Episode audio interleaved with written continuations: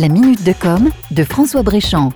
Vous souvenez-vous des premières offres d'abonnement des opérateurs de téléphonie mobile? À l'époque, la bataille concurrentielle se focalisait surtout sur les heures et sur les minutes d'appel. Pour se différencier entre concurrents, ils faisaient des publicités qui mentionnaient des minutes de conversation offertes. Aujourd'hui, les opérateurs ne se battent plus sur le temps de parole. Les minutes d'appel vocal sont illimitées dans la plupart des cas. Non, désormais, les forfaits mentionnent un volume de gigas disponible pendant un mois pour que vous puissiez vous connecter à Internet. La raison de cette évolution, c'est que les usages ont changé. Avec l'arrivée des messageries instantanées et des possibilités offertes par les systèmes d'exploitation d'Apple et Google, installés par les constructeurs sur nos smartphones, les appels vocaux sont pratiquement devenus has-been. Désormais, pour communiquer, on s'envoie des selfies, des vidéos avec des filtres et le plus souvent des courts messages vocaux. C'est d'ailleurs beaucoup plus pratique pour pouvoir mener plusieurs conversations à la fois. Cette évolution des usages transforme donc peu à peu les opérateurs de téléphonie mobile en fournisseurs d'accès Internet. Et ce nouvel état de fait pourrait les rendre plus vulnérables à l'avenir, avec le développement de l'Internet par satellite. Des bruits de bots se font entendre du côté d'Apple et d'Amazon. Amazon a fait une demande le 4 juillet dernier à l'autorité de régulation des télécoms américains pour pouvoir déployer une constellation de 3230 36 satellites géostationnaires dans l'orbite terrestre basse.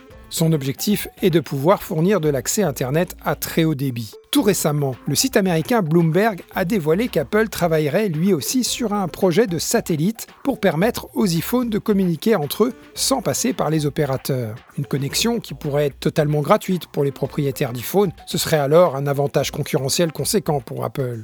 À suivre donc de très près. C'était la minute de com de François Bréchamp.